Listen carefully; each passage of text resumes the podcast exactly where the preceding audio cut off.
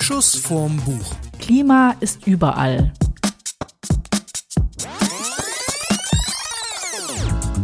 Hallo zusammen zu einer neuen Folge von Schuss vorm Buch und wie der Titel vielleicht schon ein bisschen verrät, geht es heute um Klima. Und wir haben, das kann ich schon mal vorweg verraten, wir haben einen Gast.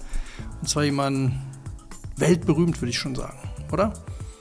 Naja, spätestens seit letzten Samstagabend äh, Leute, die Anne Will angeschaut haben. Sonntagabend. Anne Sonntag. Will ist mal Sonntag. Ah, ja. Das, ja, das sind die, die beim Tatort dann nicht rechtzeitig abschalten, die gucken dann noch Anne Will. Ja. Die werden ihn gesehen haben. Motiv, Motiv Latif, Oder Mojib Latif. wie auch immer. Er Wie stellt immer. sich Auf jeden Fall- nachher nochmal selber vor. War er für mich auch in der, in der ganzen Runde der, äh, ja, am glaubwür der glaubwürdigste und vor allem der, äh, ähm, ich weiß gar nicht, wie ich das sagen soll, der, der trueste. Also was ich total spannend fand, äh, ich guck, ich habe vor Jahren habe ich relativ viel Anne Will gesehen. Ich war jetzt so ein bisschen enttäuscht und dachte so, äh, nicht, die hat es aber auch schon mal mehr drauf gehabt. Eher ähm, Sah ja, ein bisschen fertig aus. ja, also ich fand auch in ihren Reaktionen und ich fand sie jetzt nicht souverän und eloquent, wie ich sie irgendwie noch im Kopf hatte. Ich meine, die hört ja jetzt auch Ende des Jahres auf. Was ich so lustig finde, unsere Sendung ist ja jetzt quasi brandaktuell. Wir haben diese beiden Bücher rausgesucht, ohne jetzt im Hinterkopf Lützerath zu haben, ohne im Hinterkopf zu haben, dass die beiden, die wir jetzt hier als Buch lesen, ähm, äh, in dieser Show von Anne Will vorkommen, dass, dass das ganze Thema jetzt eben. Alle drei im Grunde sogar. Wir haben ja jetzt, Ja, diesmal haben wir stimmt. zweieinhalb Bücher äh, quasi gelesen. Ich, wir können ja mal kurz sagen, also ich habe von Mojib Latif Countdown gelesen. Und ich habe von Luisa Neubauer und Dagmar Remzmar gegen die Ohnmacht gelesen. Und das halbe Buch ist das von Greta Thunberg, so wie es die ARD-Datenbank wahrscheinlich mit der Aussprache richtig meint. Ähm, das Klimabuch, äh, das ist allerdings so eine fette Schwarte, oder wie man jetzt ja äh, neu vegan sagen muss, äh, fetter Tofu. Ein Veggie-Schnitzel. Veggie-Schnitzel, ganz schönes Veggie-Schnitzel. Ähm, das Klimabuch, das haben wir äh, angerissen, angelesen, aber noch nicht fertig, aber ähm, ließ sich gut an erstmal. Aber es ist halt sehr wissenschaftlich und ähm, ja, man kann es jetzt nicht so weglesen. Also was ich ganz spannend fand an der äh, Gesamtkonstellation, ich meine, Klima, das Thema wird ja immer präsenter und äh, ich hatte auch so ein bisschen, wir haben ja schon mal, das war jetzt nicht direkt Richtung Klima, sondern mehr zu, äh, wie muss sich eine Wirtschaft weiterentwickeln, damit auch Klimagerechtigkeit entsteht. Da haben wir ja schon mal, will ich gerade mal kurz zurückverweisen, mit Maya Göpel und ähm, mit dem zweiten Buch an Fuck the Economy von, wie hieß er? Hilf mir.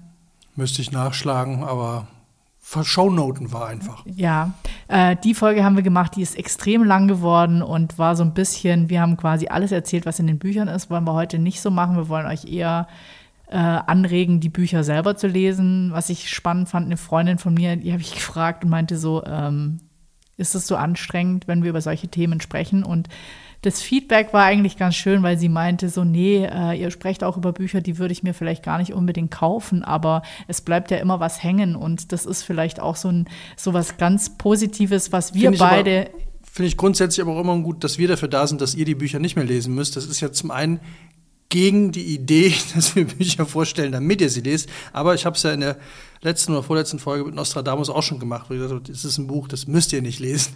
Ich Ja. habe es für euch gelesen. Aber ich, ich verstehe uns auch ein bisschen mehr als mh, so ein Stück weit Buchtester. Also ich meine, wenn wir das Vegan-Buch, was jetzt im Januar wieder top aktuell sein muss, das Veganuary-Kochbuch, also das Golden, das Goldene von GU, Mega-Buch. Ähm, wir haben es ausprobiert und bei uns sind ja auch Rezepte Mir hat das hängen Buch nicht geblieben. geschmeckt. Also ich muss sagen, wir haben's, äh, das Buch ist vegan, wir haben es probiert.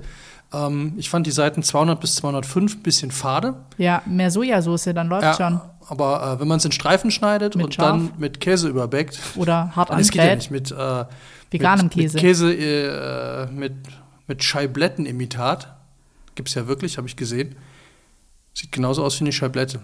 Ja. Aber ich habe es nicht probiert. Ähm, dann war es ganz genießbar. Nee, die Rezepte waren gut. Also wir haben jetzt, wir haben es ja vor einem Jahr ausprobiert und es gibt immer noch, äh, ich glaube, so fünf Gerichte haben es in unseren äh, in, in, unsere Top 100 geschafft. Ja, aber wo wir jetzt hier bei so einer grundsätzlichen Diskussion sind, ich habe auch das Gefühl, dass unser Podcast jetzt nicht der Podcast ist, der die ultimativen Buchempfehlungen gibt, sondern wir testen Bücher für unsere Hörer und Hörerinnen.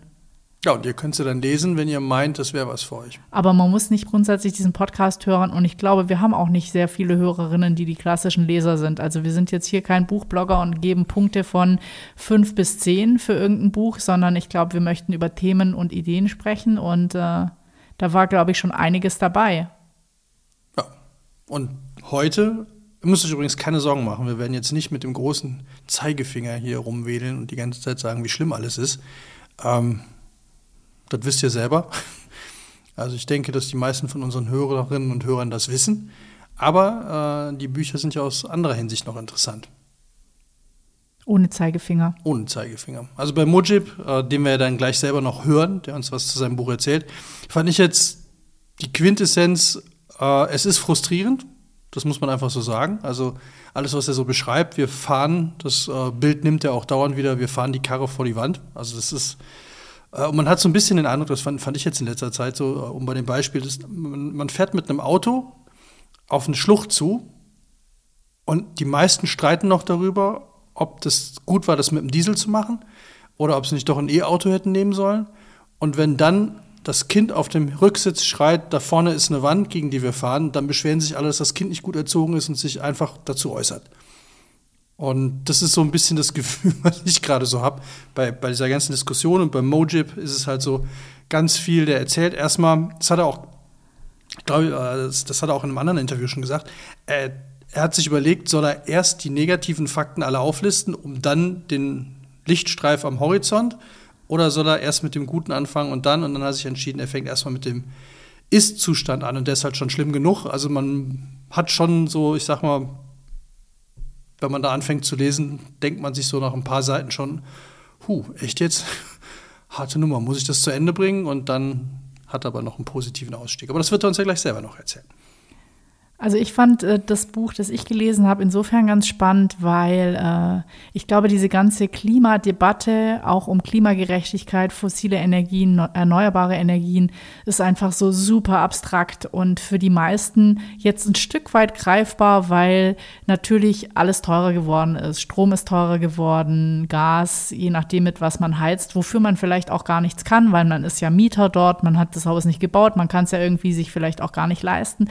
Also man ist äh, sehr abhängig von diesem Gesamtsystem und hat nicht so viele Möglichkeiten einzugreifen. Und ähm, ich finde es ganz schön, dass sie ganz viele Dinge erklärt, warum sie so handelt, wie sie handelt, eben aus ihrer persönlichen Geschichte raus. Und sie setzt das Ganze jetzt nicht in dieses ähm, vielleicht ein Stück weit anhand von Zahlen schon in dieses Weltgeschehen um, aber sie macht es halt persönlich, indem sie quasi ähm, eine Diskussion mit ihrer Großmutter anfängt, sie ist jeden Freitag bei ihrer Großmutter und ich, ich, will nicht sagen, diese Schöpfung für Fridays for Future, aber mit ihrer Oma lernt sie halt diskutieren und die Oma ist halt auch eine Klimaaktivistin oder jemand, der sich für Umweltschutz und ähm, für faire Arbeitsbedingungen und so weiter einsetzt und die hat auch einen Umweltclub und so. Also so recht ungewöhnlich, dass jemand, ähm, die jetzt schon gerade wohl 90 geworden ist, sich für solche Themen relativ früh stark gemacht hat. Fridays for Cookie Day. Ja, auf jeden Fall. Aber ist es denn nervt oder ist es okay? Also ich finde ja immer, dass nee, Diskussionen gerade mit alten Leuten, die können ja manchmal in so eine in so eine klugscheißerische oder in so eine, ja, ja, wir haben ja früher und so. Nee, überhaupt nicht. Also das ist äh, zum Teil findet man die Parallelen vielleicht so ein bisschen, ähm, ich weiß nicht, ob ich jetzt schwierig sagen soll. Ähm, ich fangen wir mal andersrum an. Also die, die, kommen halt aus zwei unterschiedlichen Welten und aus zwei unterschiedlichen Perspektiven und diese Zeitspanne macht es ja auch so ein Stück weit klar. Meine, die Oma ist jetzt 90, die ist jetzt, lebt fast ein ganzes Jahrhundert. Die ist quasi, die hat den Krieg miterlebt und die hat ja einen ganz anderen Background. Und die versteht vielleicht, vielleicht auch mehr Zusammenhänge. Und interessant finde ich auch, warum schreibt sie es nicht mit ihrer Mutter, sondern mit ihrer Oma? Gut, zu Großeltern hat man wahrscheinlich immer noch ein anderes Verhältnis. Aber ähm, sagen wir mal, wenn wir das Buch jetzt geschrieben hätten, hätten wir es wahrscheinlich mit unseren Eltern schreiben müssen oder hätten gerade das Problem gehabt, dass die so gerade an der Grenze zu Krieg oder Nachkriegskinder sind. Also die Frage ist, die Mutter fällt raus als Zwischengeneration. Wir hätten vielleicht eine ganz andere Perspektive oder ein ganz anderes Buch geschrieben. Also, also meine Eltern hätten mit Umweltschutz nicht kommen dürfen. Und mit Sojaschnitzel schon mal dreimal nicht. Das nee, hätte nee. keinen großen Erfolg gehabt. Nee. Ähm, ja, also das finde ich äh, bis heute immer sehr interessant, wenn man sagt, man isst kein Fleisch, dann so, oh mein Gott, das jetzt auch noch.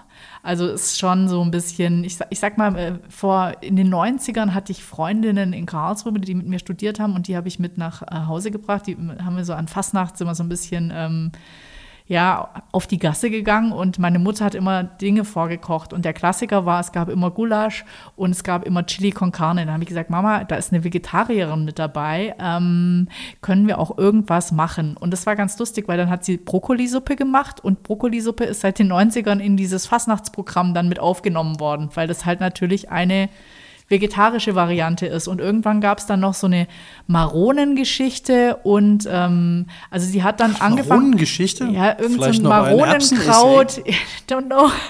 Was ich aber am süßesten fand an der Nummer war, dass meine Mutter immer ein Plakat an, wir hatten eine Speisekammer zu Hause, ein Plakat an die Speisekammer gemacht hat und dann geschrieben hat, was es alles gibt, was man sich dann in der Mikrowelle aufwärmen konnte und hinten dran ein V für vegetarisch. Wahrscheinlich würde sie heute sogar noch vegan dahinter schreiben, weil waren auch vegane Varianten. Ein V dabei. für vegan und noch ein V für vegetarisch und da müssen sie selber gucken. Ja, aber weißt du, das ist so, ich meine, wie ändern die Leute denn ihr Mindset, nur indem sie mit diesen Themen in Berührung kommen, in diese, indem diese Themen aktuell sind. Und ich glaube, ähm, das gibt sie in ihrem Buch ja auch zu, dass sie dass äh, sowohl ihre Oma privilegiert aufgewachsen ist, also die hatten sehr äh, interessantes Leben auch gehabt, die heißt mit Nachnamen Remsmar. Remsmar ist ja diese riesen Zigarettenmarke und da hat die halt in ganz jungen Jahren eingeheiratet. Es wird sogar die ähm, nationalsozialistische Vergangenheit des Schwiegervaters äh, hinterfragt und zum Thema gemacht und ähm, auch inwieweit sie da weggucken konnte oder was sie gar nicht gewusst hat oder was sie nicht sehen wollte. Also da werden sehr, sehr viele Themen sage ich mal, aufgearbeitet, aber auch sehr viele Begründungen, warum alles so heute so ist, wie es ist, gegeben. Also was hm. ich halt spannend finde, ist sowas wie, sie hat halt zur Hochzeit oder was sie nicht zum ersten Kind oder so, die Oma, hat die einen VW Käfer geschenkt bekommen. Und dann wird halt so ein bisschen erklärt, ja, das war dann halt damals ähm, die große Sache, dass inzwischen 1950 und 1970, glaube ich, dann doppelt so viele Autobahnen gebaut wurden. Also die, die Autostraßen haben sich verdoppelt. Also gar nicht immer so, wir haben die Hitler-Autobahnen, sondern sondern die Straßen haben sich verdoppelt. Und dann auch so, aber wieder in Relation gesetzt zu, heute werden Milliarden, ich glaube, es werden 14 Milliarden für Straßen in Deutschland ausgegeben, aber nur 400 Millionen für Fahrradwege. Und das ist ja so, wenn ich möchte, dass die Leute vom Auto aufs Fahrrad umsteigen, dann muss ich vielleicht auch mal gucken, dass es die Möglichkeiten dafür gibt. Aber wir sind doch ein Autoland. Jetzt kannst du jetzt nicht einfach mit Fahrrädern kommen. Ja, aber das äh, finde ich. Ich fand ja spannend bei der Diskussion am, bei Anne Will. Ich habe das ja auch noch nie gesehen, weil ich verstehe nicht, warum man sowas gucken soll. Wir haben es jetzt auch, also ich habe es jetzt nur geguckt, weil drei der Leute, die da saßen, äh, die Autoren der Bücher waren, die wir Autorinnen, die wir jetzt gerade vorstellen. Ich fand es aber spannend, dass die ganze Diskussion, also es ging ja um Lützerath, und dass die dieses ganz typische, was bei uns gerade ganz, ganz oft stattfindet, so gerade von dieser Altmännerpolitik äh, aus der christlichen Seite, die dann immer ankommen, die versuchen sofort diese ganze Diskussion von Lützerath sofort auf Gewalt runterzubrechen, auf Verbrechen, damit sie nicht darüber reden müssen, dass es ja eigentlich um Klima geht. Über Klima will ja keiner reden von denen.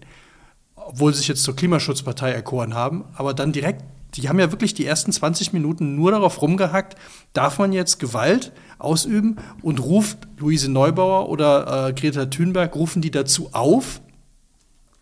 Luisa Neubauer? Ich krieg das nicht mehr hin in meinem Leben. Ich weiß auch nicht. Luisa ist für mich kein, ist, der Name ist irgendwie nicht drin. Ich sage jetzt nur Frau Neubauer. oder Fräulein Neubauer. Aber damit bin ich schon wieder so altbacken. Ja. Fräulein ist 50er Jahre, das haben wir, glaube ich, abgeschafft, ne? Ja. Voller Neubauer zum Diktat. Ja. Du gehörst auch dann zu den alten weisen Männern, wenn du das ja, machst. Ja.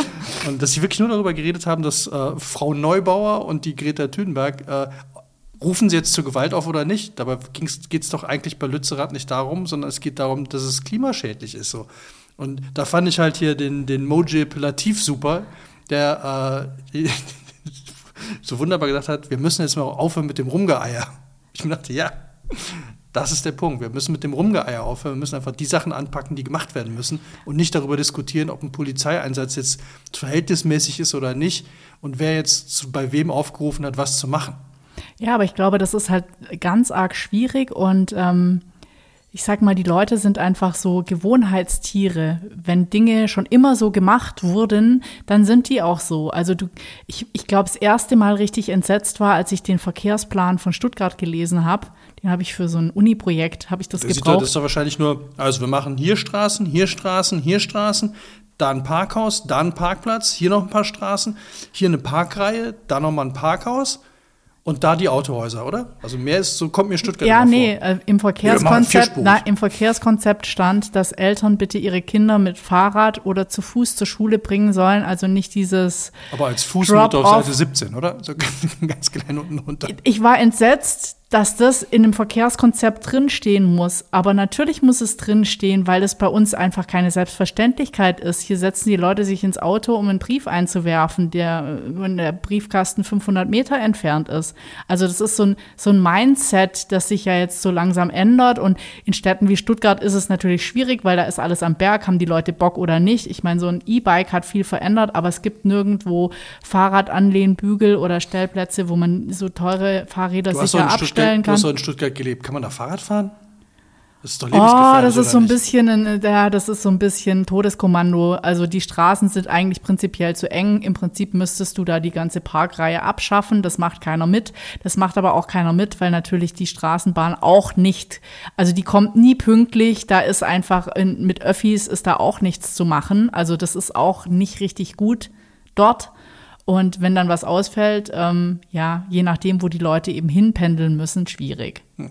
Also, und damals bin ich relativ oft, ähm, damals bin ich relativ oft mit diesem äh, Bike-Sharing von der DB, habe ich mir so ein Fahrrad quasi geschnappt und bin dann, ich habe äh, etwas weiter oben gewohnt, bin dann immer in Kessel runtergefahren und ähm, dann war es aber ganz problematisch, weil man diese Fahrräder immer anschließen musste mit so einem Stab an diese Station und natürlich unten alles voll war und du dann erstmal an den ganzen verschiedenen Stationen hin und her gefahren bist, bis du Platz gefunden hast. Also es ist super anstrengend und hoch will es keiner mehr. So dass dann immer Transporter, also dann kommen die mit so kleinen offenen Geil, ja. und äh, fahren die dann wieder nach oben. Also es gibt natürlich die Städte, die sind prädestiniert und andere sind es nicht. Und, ähm, ich finde es aber spannend, dass Stuttgart überhaupt ein Verkehrskonzept hat, weil das erkenne ich nicht. Ja, natürlich müssen sie doch haben. Äh, das ist aber auch so dieses, ich glaube, das prangert sie ja auch so in ihrem Buch an, einfach, dass über Jahre lang äh, auch der Ausbau der Bahn so vernachlässigt worden ist, weil eben, was ich vorher mal angefangen habe zu erklären, natürlich dieses ähm, gemeinsame Narrativ, wir bauen alle, wir bauen Autos, Autos für alle, Autos made in Germany, das ist das, was nach dem Krieg ich will nicht sagen, Deutschland zusammengehalten hat, aber was einfach die Deutschen so viel mehr prägt wie alle anderen. Also ich habe es ja schon ein paar Mal erzählt, ich hatte einen französischen Chef, der hatte ein neues Auto, das sah schon nach zwei Wochen aus, vorne angemackelt, hinten und wir so, äh, das ist aber hier ein ganzen, also ja, wenn er das in Paris parkt, die Leute parken alle Vollkontakt rein, raus, ähm, dann sieht es halt so aus. Und ein Auto ist in Frankreich kein Statussymbol. In Frankreich wird gut gegessen, da, da, trinkt man mittags mal auch ein Weinchen zum, zum Mittagessen. Aber ob das Auto jetzt irgendwie eine perfekte Stoßstange hat, das ist da doch egal. Ich glaube, wir sind auch das einzige Land der Welt, wo, wenn man ein Auto neu kauft, jemand eine Decke drüber legt, um es dann zu enthüllen. Habe ich noch nie gesehen, außerhalb von Deutschland, beziehungsweise bei einem Fahrrad, das macht das doch auch keiner. Ja. Ich das mir schön finde. Ja. Oder hey, hier neuer Kindergartenplatz dann. Ja, aber oder dir wird zu einem neuen Auto gratuliert. Das ist doch auch total schräg. Ja, aber das weiß ich noch, bei meinem Vater war das auch, wenn der einen neuen Dienstwagen gekriegt hat, dann war auch, äh, musste die ganze Familie antanzen, dann wurde erstmal eine Probefahrt gemacht. Wo ich mir dachte, was ist denn das für ein Scheiß? Mir ist doch dein Auto egal. Genauso wie, dass es Menschen, dass Leute wirklich glauben, dass es möglich ist, in einem Auto cool auszusehen. Ja, aber das ist halt schon ein großes Statussymbol und es wird erstmal geguckt, was hast du für ein Auto und das ist, glaube ich, einfach so, das ist so sehr deutsch, das ist halt über die Jahre etabliert und ähm, was ich halt so extrem erschreckend finde, ist immer so, äh, Jetzt kam ein Bericht, dass Mercedes-Benz in USA und Kanada E-Ladesäulen ausbauen will. Warum nicht in Deutschland? Also, ich verstehe das nicht. Warum ist nicht jede Tankstelle verpflichtet, auch eine E-Schnellladegeschichte zu etablieren? Also warum setzen wir so krass auf diese fossilen Energien und fangen nicht an, uns mal davon zu lösen? Ich meine, das finde ich auch interessant. Sie sagt halt auch, ähm, Klimaschutz ist auch pro Demokratie, weil ich meine, jetzt haben wir einen Krieg und alle einen Krieg in der Ukraine und ähm, es geht darum, dass dann plötzlich die ganzen fossilen Energien, also dass das Gas gestoppt wird, einfach als Druckmittel und dass es dann um fossile Energien, also jetzt nicht in erster Linie, ich meine, Putin verfolgt wahrscheinlich einen anderen Plan, aber in, an, in, an zweiter Stelle geht es dann um die fossilen Energien und dass alle versorgt werden. Ja, schön fand ich den Satz von, von äh, Greta Thunberg auch in der, äh, bei Anne Will. Die war ja, Anne, Anne ist ja dann ganz investigativ nach Lützerath gefahren und hat sie dann vor einem äh, Gockel, Hühnerstall, Hühnerstall Und äh, dann hat, sie ja, hat Greta ja gesagt, äh, sie versteht nicht, äh, da ging es ja wieder immer wieder noch um diese Gewalt oder diese Polizei und denkt, warum werden eigentlich nicht die, äh, die, die Firmen und die angeklagt, welche Gewalt sie verursachen, dadurch, dass sie halt das klimaschädlich sind und dass dadurch in anderen Ländern halt Gewalttaten, Kriege und so weiter passieren. Das fand ich einen sehr spannenden, sehr spannenden Satz zwischen den Hühnchen. Wo ist das eigentlich legitim, dass Greta Thunberg ein Interview zwischen Hühnern gibt? Müsste sie da nicht auf einer Sojafarm? Also ich glaube, das ist aber so das Hauptproblem, das wird hier auch rausgearbeitet. Ich, ich finde es einfach ganz schön, ähm, dass bei dieser Friday for Future Bewegung ging es ja auch darum, überzeugt eure Eltern, überzeugt eure Großeltern. Und ich glaube, dass ähm, Luisa Neubauer wahrscheinlich so stark und präsent in dieser ganzen Bewegung ist, weil sie diese Oma hat, weil sie diese Oma wahrscheinlich auch als Vorbild hat und als Pendant. Und ich glaube, ich habe früher gern Anne Will geguckt, weil ich halte es ja nicht aus, wenn Leute streiten. Da musste ich immer den Raum verlassen. Das ist so nicht mein Ding. Aber ich habe ganz gerne zugeguckt, einfach wie, weil für mich war das immer so ein Aushalten. Also ganz schräg.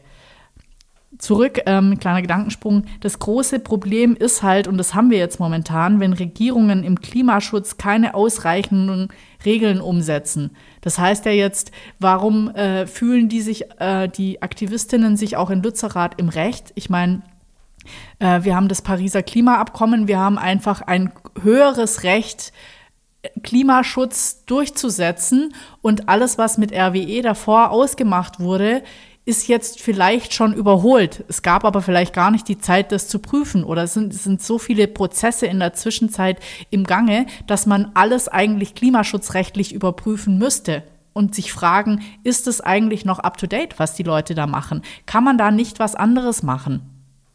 Und kann RWE nicht einfach anfangen, jetzt haben wir zwei LNG-Terminals auf die Schnelle bekommen, können wir nicht in Bayern mal ein paar Windräder aufstellen? Interessant finde ich da ja auch die Frage, warum darf RWE, also warum werfen wir RWE nicht vor, dass die sich eigentlich gar nicht, warum gehen die nicht hin und sagen, okay, wir lassen das? Dann kommen wieder alle an und sagen, ja, es ist ein Wirtschaftsunternehmen, die müssen Gewinn machen. Ja, aber darf man, muss man dann keine Moral mehr haben? Muss man dann keine, da arbeiten auch Menschen. Die könnten doch auch sagen, wisst ihr was, Freunde, wir haben das erkannt, das ist scheiße, wir machen es anders. Sondern das macht ja, gar, gar keiner macht das. Und selbst wenn El Hotzo sogar beim Rewe in der Feinkostabteilung die Feinkostabteilung zerstört, da muss man doch mal drüber nachdenken. Also ich finde es das komisch, dass irgendwie so Firmen immer in Schutz genommen wird. Eigentlich könnte RWE doch selber sagen, äh, okay, Freunde, ist anscheinend nicht so eine tolle Idee, sieht auch scheiße aus, wir lassen das. Verstehe ich nicht. Ja, aber ich glaube, dass das halt diese krasse, dass das die krasse äh, Mentalität ist, die seit dem, sage ich mal, Wiederaufbau in Deutschland in den Köpfen sich verankert hat. Übrigens, ganz, ganz, ganz kurz, sehr schöner Fun Fact, by the way. Ein Haus in Lützerath, ähm, durfte wegen dem Denkmalschutz keine Photovoltaikanlage aufs Dach bauen, ist jetzt aber wegen Kohle abgerissen worden. Das ist Deutschland 2023. ist doch großartig, oder? Ja, also ah, wie sieht so das denn traurig. aus, wenn Sie das auf diesem alten so Bauernhof traurig. eine Photovoltaikanlage ja, aber, aber ich glaube, das Interessante ist, äh, auch beim Denkmalschutz fängt es jetzt so langsam an, dass ein, um, dass ein Umdenken, also die Firmen fangen ja auch an, irgendwelche Schindeln zu bauen, die dann so ähnlich aussehen, damit man das austauschen kann. Und da ist immer so, das sagen ja die Denkmalschützer selber und die Klimaschützer auch, was nutzt es dir denn, wenn dein Haus für immer stehen bleibt, aber die Umwelt es gar nicht mehr hergibt? Also es ja. muss insgesamt ja ein Umdenken stattfinden. Der Bauernhof von 1580, der muss da stehen bleiben. Ja, aber wir können hier nicht mehr leben. Ja, das ist egal. Hauptsache der Bauernhof steht noch da. Nee, aber du musst, wichtig ist, also Photovoltaik reicht nicht. Du musst ein großes Braunkohlelager unter deinem Haus haben, dann darfst du es abreißen anscheinend. So, ja. Sollen wir jetzt mal zu unserem Gast kommen? Nee, noch ganz kurz. Noch ganz ich glaube, kurz. Was, Relativ was, ganz kurz noch. Wir haben es gleich. Ja. Also ich glaube, zwei Punkte würde ich schon Aber gerne noch. Nee, zwei Punkte würde ich gerne schon noch besprechen, weil die, äh, die sind jetzt, glaube ich, nicht so rausgekommen. Also die der Hintergrund von der Großmutter wird beleuchtet, auch so, was sie mit ihrer Großmutter verbindet, was die alles gemacht hat. Also das ist halt so eine resolute Frau, die dann zum Nachbarn geht und sagt, sie benutzen einen, einen Laubbläser. Sie wissen schon, dass sie damit die ganzen Mikroorganismen, ähm, die im Boden sind, kaputt machen, dass der Boden weiter austrocknet und so weiter und erwartet dann, weil sie das der Person erklärt hat, dass die aufhört, den Laubbläser zu benutzen. Was aber nicht der Fall ist. Und ähm, da fragt, also da fragt sich Luisa dann so ein bisschen, ist sie es nicht leid, das fünfmal zu erklären? Und die Oma geht aber davon aus, wenn ich eine aufgeklärte, wissende Person habe, dann wird die schon richtig entscheiden. Und ich glaube, das ist immer so, das ist einmal so ein Konflikt.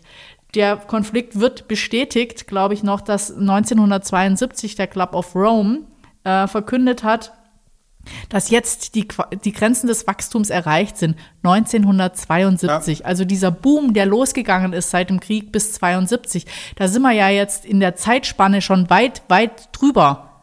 Und jeder fährt einfach immer weiter auf diesen Abgrund und denkt, es wird schon halten. Also das fand ich ziemlich krass. Und dann halt so Facts wie ein Prozent der reichsten, dieses eine Prozent der reichsten Menschen stößt so viel CO2 aus wie 50 Prozent der Ärmsten. Also das sind, das sind einfach so Fakten, wo man fassungslos ist. Und sie ruft halt so ein bisschen dazu auf, so quasi, ähm, und auch die Großmutter, wenn du dir einen Privatchat leisten kannst, dann solltest du halt überlegen, ob du das auch musst. Das ist ein kleiner Aufruf an Friedrich Merz. Ja, fand ich ja sehr lustig jetzt die Statistik, was ist lustig, ist eigentlich traurig, äh, dass die meisten Flüge in Deutschland, also die Privatjetflüge haben extrem zugenommen, während Corona ist auch immer noch so. Und dass da Leute Strecken fliegen, also eine der Hauptstrecken, die mit Privatjets geflogen wurden im Jahr 2022, glaube ich, ist von Essen nach Münster. Also erstmal die Frage, das sind keine 200 Kilometer. Wer zur Hölle will von Essen nach Münster oder von Münster nach Essen? Noch schlimmer. Und das mit einem Privatjet. Als wäre jetzt so, als wären das so die beiden Städten, wo der Jetset so abgeht. Wo du denkst, ja, ich, früher war ich ja immer in St. Moritz und dann bin ich ja auch gerne mal nach Davos. Heute fliege ich nach Münster. Wir sind so top, Oder nach wir sind so top aktuell. In Davos ist ja jetzt auch gerade noch. Gipfel. Ja, da wo es schön ist, ne? Da fliege ich mit dem Privatjet hin. Und äh, das, das Krasse ist wohl bei, bei diesen Privatjets, dass die, also umso länger die fliegen, umso besser, weil das meiste, der meiste Kerosin, dem meiste Kerosin geht verloren bei Start, glaube ich vor allem beim Start, genau. Und die fliegen aber alle unter 200 Kilometer. Das rechnet sich also überhaupt nicht. Und äh, so ab 1000 Kilometer, das waren, glaube ich, die wenigsten Flüge, die mal 1000 Kilometer geschafft haben, da ist es dann schon fast wieder okay, weil die ja selber nicht viel verbrauchen, aber Start und Landung sind wohl, oder gerade gerade Start ist wohl extrem scheiße, aber dann von Essen nach Münster. Und was ich eben noch sagen wollte, ja, aber viel das, krasser. das war, war mein Gedanke, bei, als du Laubbläser sagtest. Ich kann mir ja vorstellen, das fände ich sehr lustig, Vielleicht muss man das mal als Startup noch machen. Es gibt ja äh, in China oder Japan, China ist es, glaube ich, diese Zen-Gärten mhm. ne, wo man so mit kleinen Haken und so, ich glaube, wenn es das in Deutsch gäbe, dann gäbe es so ganz kleine Laubbläser, wo man dann so unter dem äh, Ginkgo-Baum dann so das Laub wegblasen könnte. So ja, also, aber da könnte ich, wenn du, wenn du von diesen Steingärten sprichst, dann könnte ich schon von diesen ganzen ähm, insektenunfreundlichen ähm, auch Oberflächen, die, diese Steingärten nehmen ja drüber. überhaupt kein Wasser auf. Also, aber sind schön warm im Sommer. Also dieses Bewusstsein, dieses Bewusstsein muss halt erstmal bei den Menschen ankommen. Eigentlich ist immer nur so, was funktioniert, was ist einfach, was macht mein Leben leichter. Aber ein, man muss im Hinterkopf haben, so alles, was wir, Klima hört ja jetzt nicht an der Grenze zu Frankreich auf. Ja, Klima betrifft uns ja alle. Und jetzt ist es so, äh, es hat ja la lange Zeit keiner gemerkt, nach dem Motto, wenn dann irgendwie in Bangladesch eine, eine, äh, eine Firma oder eine Fabrik zusammenbricht, ja, oh mein Gott. Aber es ist ja, äh, auch die ganzen Fluten, Überschwemmungen und so weiter, das hatten wir jetzt selber im Ahrtal. Ich glaube, seit es in Deutschland war, hat es vielleicht minimal das Bewusstsein der äh, Menschen geändert. Und ich glaube, da muss man halt anfangen, die Regierung sollte natürlich dringend einfach mal andere Voraussetzungen schaffen, aber trotzdem, ich meine, es geht nicht nur um den Privatjet, sondern kann ich meinen eigenen Vorgarten begrünen, was kann ich denn selber tun? Und da sollte man eben anfangen, und wenn man halt irgendwie zweimal die Woche weniger Fleisch isst oder nur noch einmal die Woche Fleisch, man kann viele Dinge tun und man darf auch nicht denken, es ist alles umsonst, weil wenn viele mitmachen, dann ist es doch zumindest ja, ein aber, Schritt in die richtige Richtung. Aber ich muss auf jeden Fall auch noch, bevor wir dann zu Herrn Latif kommen, noch loswerden. Äh, wir sind nicht einzeln verantwortlich. Das ist alles Politik. Ne? Also dieses Abwälzen auf die Einzelnen, was ja gerne gemacht wird, nicht annehmen, Freunde und Freundinnen. Geht die richtige Partei wählen, engagiert euch in irgendwelchen Ehrenämtern oder in äh, Umweltorganisationen tut was, aber nehmt nicht die Schuld auf euch, wie es uns gerne erzählt wird. Wir sind schuld, ihr müsst selber was tun. Wenn das alle machen würden und so, das ist Quatsch. Ja, aber da, da gebe ich dir vollkommen recht. Ich glaube, der Punkt ist einfach so, warum haben wir hier kein Tempolimit? Es wird uns doch vorgemacht, das wäre alles die große Freiheit. Geht überhaupt das, äh, nicht. Problem, das kann ich, die Frage kann ich beantworten. Die hat Herr Aiwanger von der, ich weiß gar nicht, wie die da heißen in Bayern, die haben jetzt noch so eine zweite Partei, die Freien Wähler, die, keine Ahnung, der hat in einem Interview gesagt, äh, auf die Frage, warum wir kein Tempolimit haben. Und die Antwort finde ich einfach total einleuchtend. Wird es denn bei denen nicht auch wärmer? So, da muss man dem Mann recht geben. Die haben zwar ein Tempolimit, aber auch da wird es wärmer, also scheint das ja mit dem Tempolimit nichts zu tun zu haben. Ja, aber es wird. das hört ja, wir haben ja Grenzen und genau ja. an den Grenzen hört es ja auf. Also ja. wenn wir in Deutschland so, dann das ist genau so. Das muss man, das muss man einfach auch mal so sehen und, ja. und nicht rumeiern. Ja. Aber genauso mit ähm, Einwegplastik verbieten. Bei Flügen könnte man auch überlegen, ob man dann ähm, das mal wieder neu, ob man, ob man einfach den Sprit, das ist ja auch eine uralte Regelung, wieder anders besteuert. Also Gibt es beim Privatjet, kriegt man dann eigentlich auch so Snacks? Natürlich. Kommt dann auch so. Nee, da wird ein Körbchen nach hinten gereicht. Ich kenne mich aus, bin so oft Privatjet geflogen. von Essen nach Münster oder ja. eher äh, auch mal nee, von, von, von, Schramberg? Nee, hier gibt es ja sogar einen Leichtflug. So, so ein, hier könnte man sogar, ne? Aber ich glaube, die in Landebahn. Eich, Eichhalden? Nee, in Winzeln. In, in Winzeln. Flur in Winzeln gibt es einen Flugplatz, aber ich glaube, dass die Landebahn nicht lang genug ist. Ja, aber die große Frage, die im Raum steht, und die können wir jetzt auch gleich vielleicht mit Herrn Latif klären oder ähm, vielleicht wird er dazu uns Antworten geben was dieses ganze Buch auch bespricht und aus verschiedenen Perspektiven beleuchtet. Welchen Wert hat die Natur eigentlich? Woher kommt die Weigerung, wirtschaftliche Entwicklung nachhaltig, gerecht und ökologisch zu gestalten? Ja, das hatten wir schon mal in einem ähnlichen, äh, in, in dem Podcast zur Unfuck the Economy, dass, dass diese ganzen Sachen nie in irgendeine Wertung reingehen. Weder Carework noch ähm, dieses, dieses äh, äh ne, Umwelt, also das müsste alles bepreist werden und das ist nicht drin.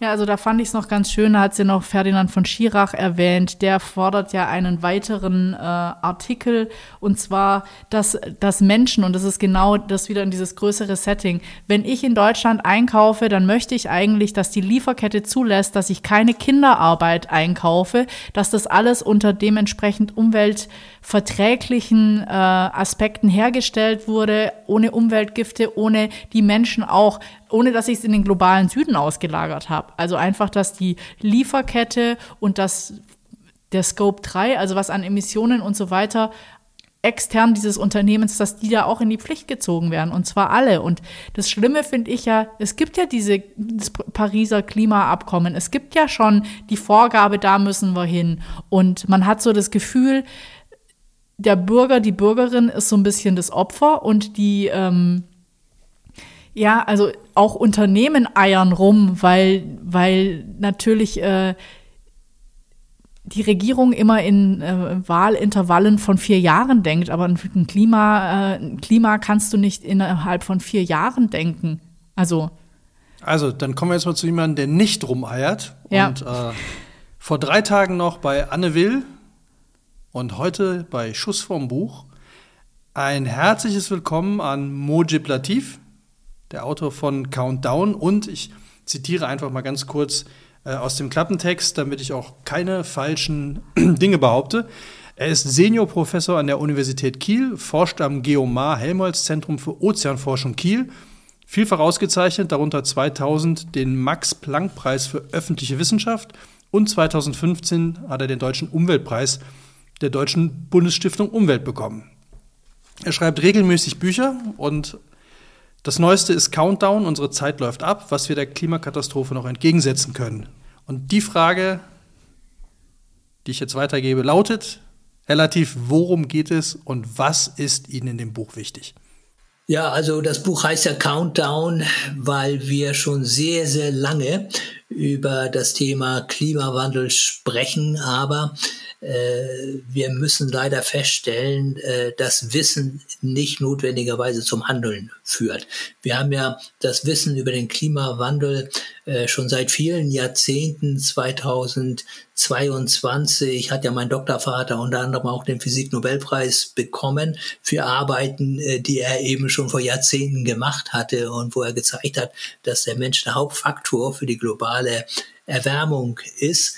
Und äh, wir müssen einfach versuchen, äh, jetzt das umzusetzen, was wir wissen.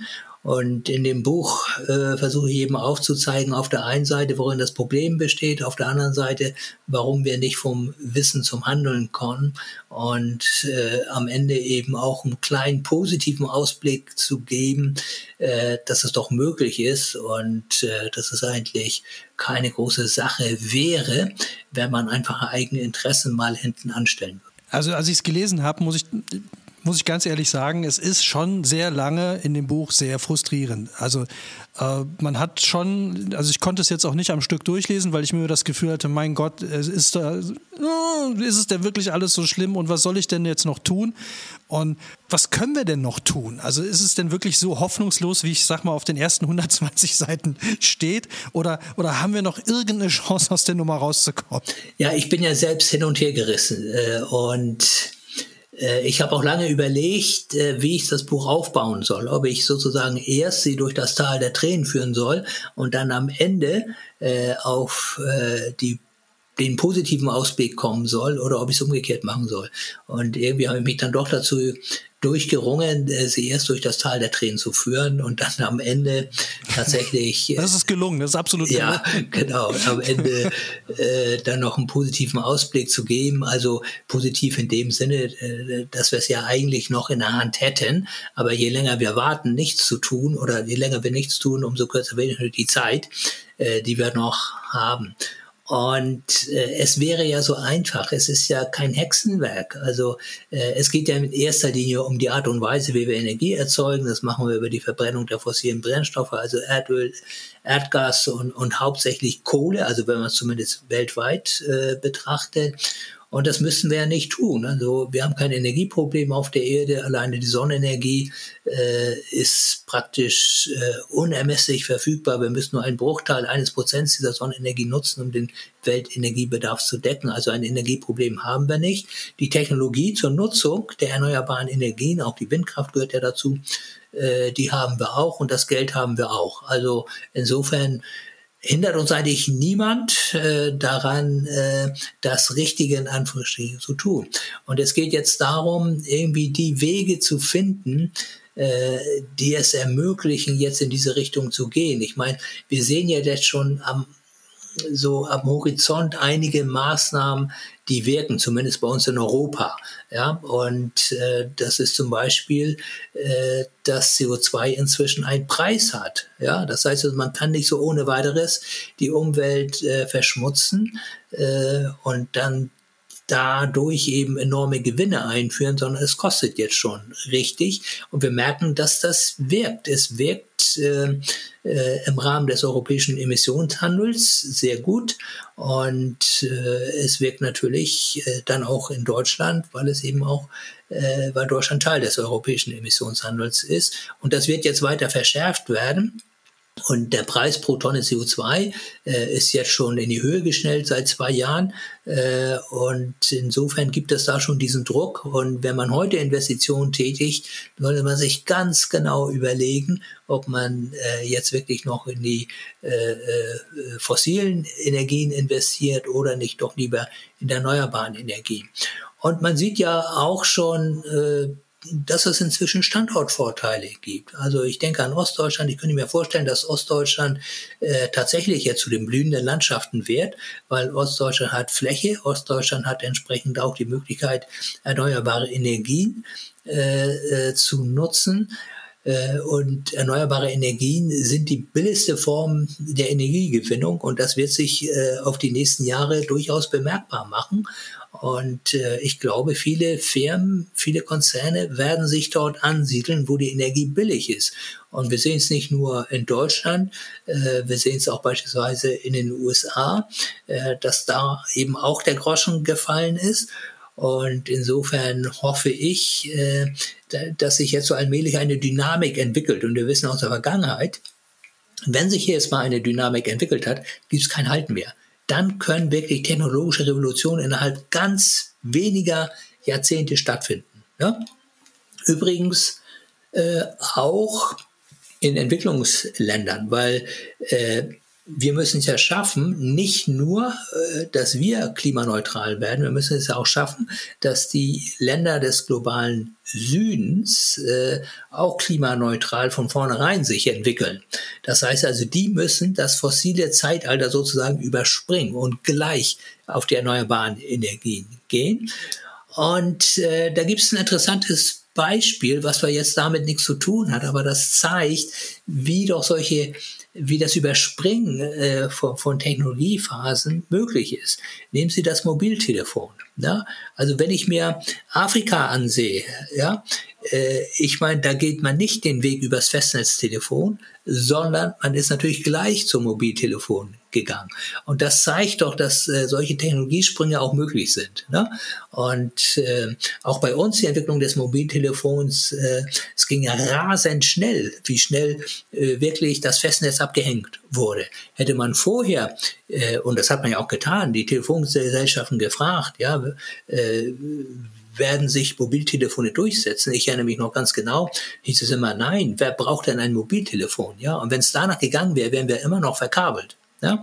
Aber äh, es geht. Und ich glaube, wir müssen einfach äh, den Einstieg finden. Und in dem Moment, wo wir den Einstieg gefunden haben, wo wir zeigen, und deswegen ist Deutschland auch so wichtig, wo wir zeigen, dass es uns dabei gut geht, ja, dass es uns vielleicht sogar noch besser geht, als es uns ohnehin geht. Ich glaube, in dem Moment brauchen wir niemanden mehr zu überzeugen. Dann haben wir sozusagen diese Lawine durchgetreten, äh, äh, angetreten. Aber ich finde das sehr lustig, dieses Beispiel, weil ich habe auf, auf einer Musikmesse in Cannes mal den Erfinder von MP3 getroffen. Und äh, der hat mir das erklärt und auf derselben Messe haben die großen Plattenfirmen noch gesagt, ach, die CD, die wird, die wird ewig Bestand haben. Wer, wer will denn MP3 hören? Und keine fünf Jahre später fragt kein Mensch mehr ja. nach einer CD, weil alles, alles online ist, alles wird gestreamt. Und äh, die CD ist, ist ja wirklich vorgestern genau, schon. Das genau. ging wirklich ja. sehr, sehr schnell. Ja. Jetzt habe ich eine Frage, also was mich äh, mal interessieren würde bei dem Buch, äh, als ich es gelesen habe, dachte ich mir so, ja, das sind ja alles Fakten, die, das ist ja viel zusammengefasst, was ja eigentlich jetzt schon bekannt ist. Also wen wollen Sie mit dem Buch eigentlich erreichen? Also wer soll es lesen? Ja, also ich merke äh, doch immer wieder in, in den vielen Gesprächen, die ich führe, äh, dass viele Menschen A immer noch ein unvollständiges Verständnis haben äh, über die Ursachen des Klimawandels, vor allen Dingen auch über die Auswirkungen und was es insgesamt bedeutet. Ja, es ist ja nicht nur in Anführungsstrichen eine Klimaveränderung. Das Ganze hat ja auch Auswirkungen auf die Weltwirtschaft, hat Auswirkungen auf die Weltsicherheit und so weiter. Ich meine, wir sehen es ja gerade mit dem schrecklichen Ukraine-Krieg, den ich ja in dem Buch auch noch gerade äh, mit aufgenommen äh, habe.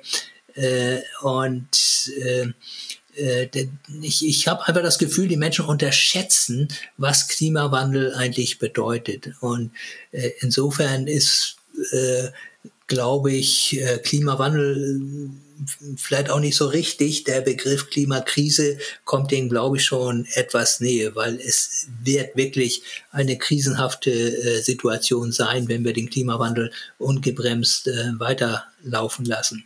Aber dann ist da noch ein zweiter Punkt und, und der besorgt mich. Äh, und zwar, dass es in weiten Teilen der Bevölkerung doch Zweifel gibt.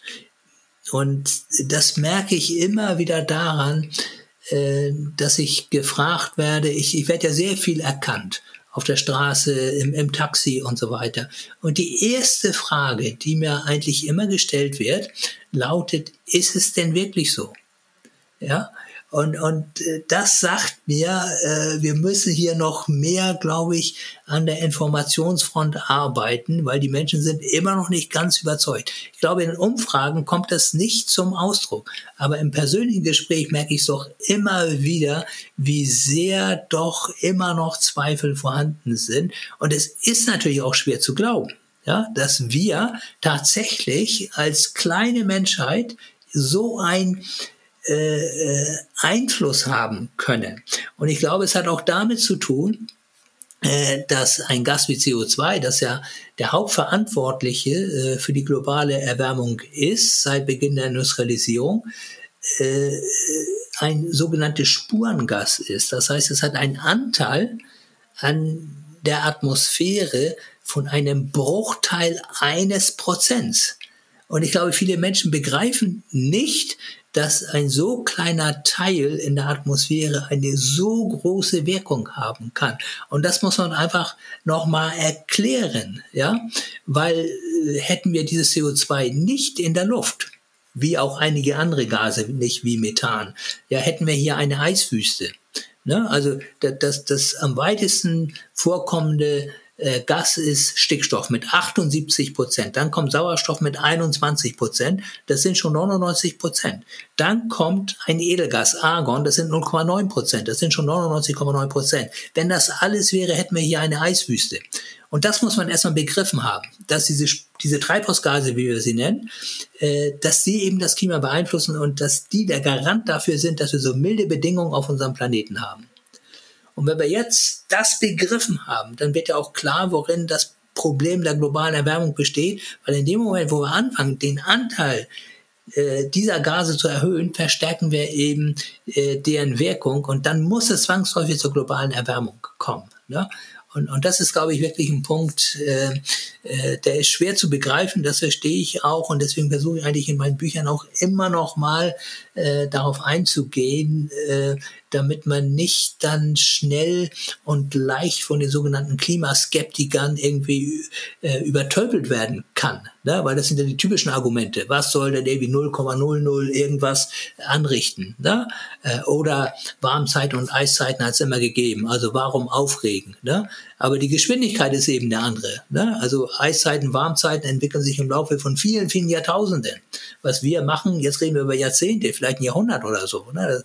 Sind völlig andere Zeiträume, äh, um, um die es geht. Und da gerät natürlich die Natur, nicht nur wir Menschen, aber auch die Natur, unter einen erheblichen Anpassungsdruck. Und wir sprechen ja äh, wirklich auch über äh, ein äh, Artensterben, über ein Massenaussterben, das möglich ist infolge, infolge einer ungebremsten globalen Erwärmung. Wenn man jetzt Ihr Doktorvater, Sie sagen selber, Sie werden. Sorry. Ja. Ich muss das mal drücken. Der Klimarat ruft an. Sie werden dauernd gefragt, bei jedem Taxifahrer oder jeder, der Sie erkennt, so ist es denn wirklich so schlimm? Hat man da nicht als einsamer Rufer in der Wüste irgendwann keine Lust mehr und denkt sich, wisst ihr was, Freunde, Machtet unter euch aus, wenn mir hier keiner glaubt oder wenn es einfach keiner glauben will, ich bin raus? Nein, also äh, das ist nicht so einfach, äh, weil das Thema viel zu wichtig ist. Und äh, wir haben ja auch eine Verantwortung äh, als Wissenschaftler. Ich bin Wissenschaftler und äh, ich finde, als Wissenschaftler hat man eine gewaltige Verantwortung der Gesellschaft gegenüber. Und dieser Verantwortung muss ich einfach gerecht werden. Werde schließlich vom Steuerzahler bezahlt und äh, ich muss mein Wissen ja auch zurückgeben und das tue ich eben. Wenn wir jetzt beim Heute-Journal wären oder bei den Tagesthemen oder der Tagesschau, dann müsste ich jetzt sagen, das Interview haben wir vor der Sendung aufgezeichnet. Ja, sehr schön. Vielen Dank, Herr Latif. Ja, vielen, vielen Dank. Ich finde es sehr spannend, was jetzt irgendwie am Schluss noch rausgekommen ist. Warum macht man immer weiter, wenn man das Gefühl hat, äh, man ist schon der Prophet seit Jahren und irgendwie bewegt sich drumherum nichts?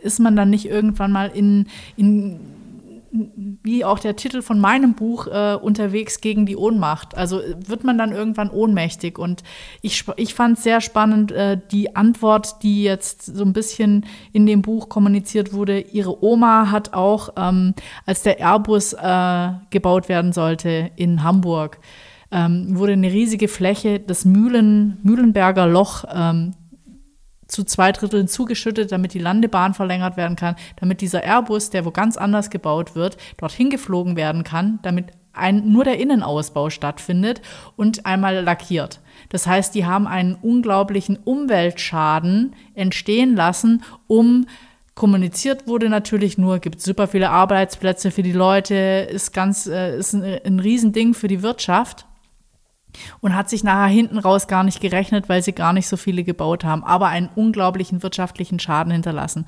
Und die Oma hat schon dafür gekämpft, dass dieses Loch bleibt, hat dafür Flugzettel verteilt, ist auf Demos gegangen und äh, ich glaube, das ist auch so diesen sie hat verloren, aber sie hat irgendwo nicht verloren oder auch nicht den, den Mut aufgegeben, sondern hat gesagt, so, damit haben wir ein Symbol geschaffen, darauf wird referenziert. Und ich glaube, genau das Gleiche ist jetzt auch mit Lützerath passiert, einfach, dass dass da so, äh, so viel mediale Aufmerksamkeit auf dieses Thema, was passiert da und was passiert mit dem Klima und müssen wir das wirklich machen und ähm, was natürlich in den Talkshows immer so ein bisschen abdriftet in äh, die Aktivistinnen kleben sich fest und äh, sind gegen den Rechtsstaat und benutzen Gewalt und sollen doch lieber klagen. Aber wie möchte ich denn mehr Leute für, für diese Bewegung, die ja eigentlich was Positives will, nämlich für, für alle Menschen in Zukunft noch einen lebenswerten Planeten erhalten? Die sind ja nicht da, um, um sich stark zu machen für die Gewalt sondern äh, das ist so ein bisschen äh, zu sagen, ich gebe auch nicht auf, auch wenn jetzt Lützerath quasi geräumt ist, möchte ich dafür sorgen, dass trotzdem äh, die Kohle nicht abgebaut wird. Die ist ja jetzt noch in, in der Erde und ähm, rechtlich versuchen sie es ja schon auf allen, äh, auf allen Kanälen, aber auch wenn man dann quasi die, Einzig die Parteien überzeugen muss, ihr könnt jetzt auch mal äh, schauen, ob man da nicht mal noch eine Überprüfungsschlaufe reinhängt nicht um weniger Ärger zu bekommen, sondern einfach um, um das Gesamtsystem nicht kollabieren zu lassen, nur weil einer denkt, wir haben jetzt hier einen Vertrag, der muss erfüllt werden, obwohl der schon lang nichtig ist. Und das finde ich, äh, finde ich ganz spannend und wichtig, dass die nicht sagen, oh mein Gott, jetzt haben wir hier verloren, äh, jetzt sind wir total frustriert, sondern dass sie sagen, es ist natürlich, äh, natürlich äh, nicht gut, dass sie da äh, verloren haben, in Anführungszeichen. Aber ich glaube so, äh, dass insgesamt das Mindset bei den Leuten, was er ja auch sagt im persönlichen Gespräch, ist es oft da, aber so ganz allgemein ist es einfach nicht da. Und ich hatte das auch schon mal in einem Workshop.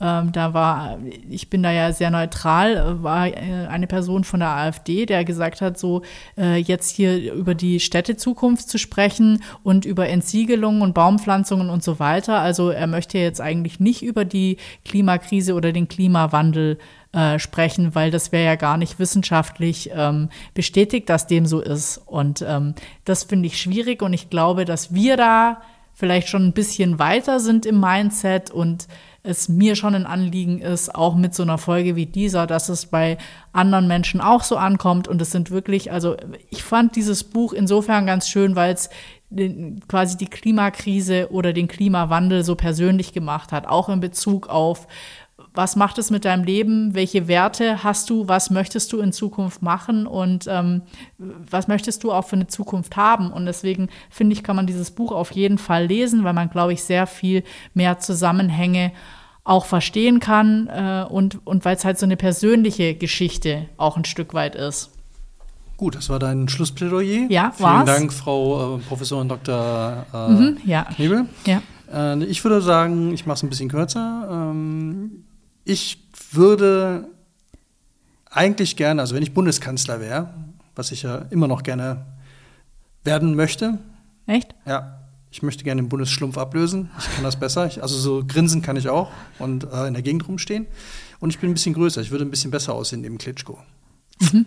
ähm, und ich kann auch ganz toll LNGs einweihen.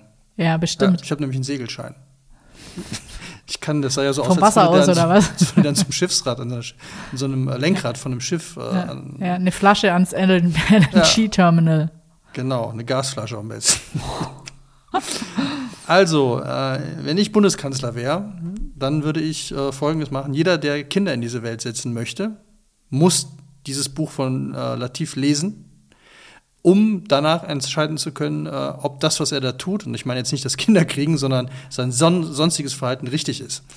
Und äh, ob er sich dann nochmal überlegt, ob er das Verhalten nicht ändern will. Weil die Welt, über die wir reden, ist ja im Grunde nicht mehr wirklich unsere, sondern das wird die unserer Kinder sein. Und äh, dann muss man, glaube ich, dieses Buch Countdown wirklich mal gelesen haben, damit man mal versteht, wie die Frage vom Taxifahrer zu beantworten ist. Ist es wirklich so schlimm? Ja. Ist es? Und wir reden hier über Dinge, und das finde ich immer so frustrierend an der ganzen Sache. Wir reden ja nicht über irgendwas, was verhandelbar ist. So. Sondern das, das ist so. Punkt. Wir diskutieren ja auch nicht über Gravitation. Auch wenn die nicht jeder verstanden hat, wie es funktioniert. Aber ich glaube, wir haben den Konsens, wenn ich dieses Buch fallen lasse, kommt es unten an. Und da kann ich auch nicht drüber verhandeln. Und das ist, glaube ich, vielen nicht klar, dass es äh, beim Klima genauso ist. Und deswegen wäre ich dafür, dass jeder, der sich irgendwie mal dafür interessiert, dieses Buch mal liest. Ist auch relativ äh, schnell zu lesen. Es sind äh, 200 Seiten. Die hat man mal in zwei, drei Tagen gelesen und dann hat man die wissenschaftliche Grundlage mal verstanden, weil das erklärt er ganz gut. Er ist auch sehr redundant. Das heißt, man versteht es wirklich, weil es immer wiederholt wird. Und danach kann man vielleicht auch mal mitdiskutieren und hat dann die Fakten. Ja, und wer den leichteren Einstieg haben möchte oder den persönlicheren, der liest Luisa Neubauer und Dagmar Remzma gegen die Ohnmacht. Und wer sich dann noch einen draufgeben will und so richtig tief ins Thema einsteigen, der liest das Klimabuch von Greta Thunberg. Was sie ja, das muss man auch noch ganz kurz sagen, das ist ja nicht ihr Buch in dem Sinne, sondern sie hat es einfach nur initiiert, hat zu jedem Kapitel oder zu jedem äh, Überkapitel ein Vorwort geschrieben. Und das ist halt eine, eine Ansammlung von, äh, hier hinten steht die weltweit führenden Expertinnen, der aktuellste Stand der Wissenschaft und Gretas eigene Erfahrung. Das findet ihr alles in das Klimabuch von Greta Thunberg. Also das, ich, äh, ich habe angefangen, es zu lesen. Ich finde es wahnsinnig toll strukturiert. Das ist äh, unglaublich grafisch schön umgesetzt und es ist natürlich sehr wissenschaftlich, aber auch, was du sagst, man versteht es gut. Das sind nämlich relativ kurze Kapitel ähm, und äh, das ganze Buch ist in fünf Kapitel aufgeteilt. Es ist aber ein 400-Seiten-Buch. Ich glaube, das ist so, wenn man mal tiefer einsteigen will oder auch einfach das Ganze immer so in Etappen lesen, äh, Ansonsten macht sie es auch gut im Regal. ja, wirklich Coffee aus. Table Book. Das ist wirklich ein, ein wirklich wunderschönes Buch und mit sehr krassen Inhalten. So, und in der nächsten Folge können wir wieder über Alkohol reden. Ich habe nämlich gestern mir das neue Buch, oder glaube ich, ist das neueste Buch von Carsten äh, Henn gekauft, äh, Ein Schuss Whisky. Ah, ich wollte eigentlich die Frage der Chemie vorstellen beim nächsten Mal. Passt ja nicht so, oder? Ja, Whisky, Alkohol, Chemie, alles drin damit, würde ich mal sagen. Schauen wir mal, was ihr kriegt. Jedenfalls wird es in der nächsten Folge ein bisschen leichter. Ja, auf jeden Fall. Äh, denkt dran, nicht rumeiern. Gutes Betriebsklima hilft vielleicht auch mal.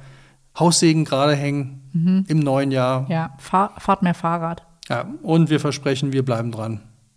In diesem Sinne, zurück ins Hauptstadtstudio, zurück zu Anne Will und äh, In den Hühnerstall. Bis Ja. dann. Macht's gut. bis denn. Ciao. Tschüss.